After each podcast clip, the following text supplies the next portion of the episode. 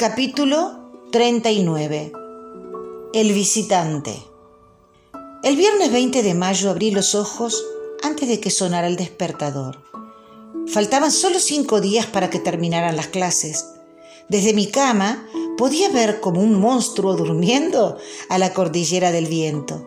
Elena me decía siempre que de noche tenía que cerrar los postigos porque hacía mucho frío aunque el placer de tener las montañas en mi cuarto bien valía congelarme un poco. Pero esa mañana las miré con nostalgia. Seguramente volvería al año siguiente. Mi cargo era provisorio y, casi no había posibilidades de que me lo quiten. Pero tres meses de vacaciones era mucho. Hechas las tostadas y servido el café con leche, preparé una bandeja y entré en el cuarto de mi amiga, que todavía no se había levantado. Era temprano, pero necesitaba conversar antes de partir hacia la escuela. Elena no había estado bien en toda la semana. La había visto nerviosa, apesadumbrada.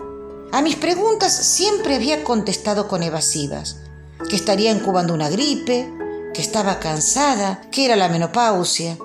No indagué más por respeto, pero supuse que estaría deprimida por volver a Buenos Aires. Por eso entré en su cuarto imaginando que con mi cariño Tal vez lograría desbaratar un poco su melancolía. Elena abrió los ojos sobresaltada al escuchar mi voz. Estaba pálida, ojerosa, encogida en sí misma. Me recordó a la mujer que había llegado meses atrás escapando de su marido. Con un torrente de palabras y gestos le hablé del futuro, que nos encontraríamos en Buenos Aires para comprar las cortinas para nuestra casa, que el año próximo traería una olla a presión, que en casa no se usaba, que en el siguiente verano invitaríamos a nuestras familias. Cuando terminé mi disertación, la miré esperando un festejo de fuegos artificiales, pero para mi sorpresa, solo me dijo con una voz apenas audible, tomando mi mano con ternura. ¡Qué suerte! Es una buena idea. Su tristeza seguía intacta al ver mi desazón agregó dibujando una sonrisa poco creíble. Nos espera otro año de aventuras. Algo de verdad no estaba bien. No pude aguantarme y otra vez le pregunté qué le pasaba. Eh, no, nada. Te dije que me estoy engripando. Se levantó, esquivando mis ojos, y llevó su taza llena para volcarla en la pileta. Yo la seguí hasta la cocina, pero me ignoró. Y sin decir nada más, encaró para su cuarto. Pegué un salto y le intercepté. Se sobresaltó. Mirándola fijamente intenté descubrir la verdad, pero no entendí nada. Entonces le pregunté si estaba enojada conmigo. Con los ojos llenos de lágrimas me abrazó, se quedó un rato arropada en mi pecho y después me dijo dulcemente.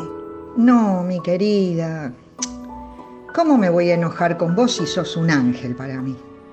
Eh, créeme, no sé, no, no me siento bien, pero bueno, ya se me va a pasar.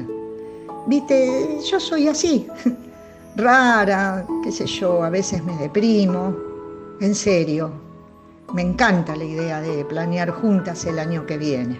Besó mi mejilla, dibujó otra sonrisa mentirosa y se fue a cambiar. Minutos después, entramos juntas a la escuela. Yo seguía desconcertada por su actitud. Durante el recreo, fui con las otras maestras a la dirección y la encontré más distendida, pero tapada de papeles. En realidad todas estábamos muy atareadas con el cierre del ejercicio administrativo. En seis días nos iríamos de vacaciones y la documentación debía quedar completa y en orden. Por la tarde al salir de la escuela, me fui a hacer las compras en lo de Sinforiano. Ese último fin de semana teníamos planeado cocinar muchas cosas ricas como despedida. Al entrar a la casa cargada de paquetes, encontré a Elena tomando té con un desconocido. Era un hombre de unos 50 años, pelo duro, renegrido y bien cortito, nariz grande aguileña, espesos bigotes y piel marcada con cicatrices de acné o algo así. A pesar de su aspecto intimidante, al sonreír me dio la sensación de que era un hombre bueno. Elena me lo presentó. Se veía nerviosa, pero a esa altura ya no me llamaba la atención. El visitante se llamaba Álvaro. Era un policía recién llegado a Milla que había venido a conocernos. Dejé las bolsas en la mesada y me senté a conversar. Estaba agitada por la caminata, pero eso no evitó que empiece a hablar como una cotorra. Sabía lo que era llegar al pueblo y sentirse entre extraños, por eso me esforcé en ser cordial. El hombre nos contó que siempre había vivido en la ciudad de Neuquén y era la primera vez que lo trasladaban. Tenía esposa y cuatro hijos que en cuanto terminaran las clases se mudarían con él. Transcurridos algunos minutos, Elena nos dijo que se iba a recostar porque le dolía la cabeza. Le propuse una vez más acompañarla al hospital para que la vea un médico, pero no quiso. Me pidió que no me preocupara, que converse tranquila. Seguramente pronto estaría bien. Mientras yo preparaba un mate, el hombre se acercó a la estantería donde guardaba mis libros, revistas y el bolso de mi abuela.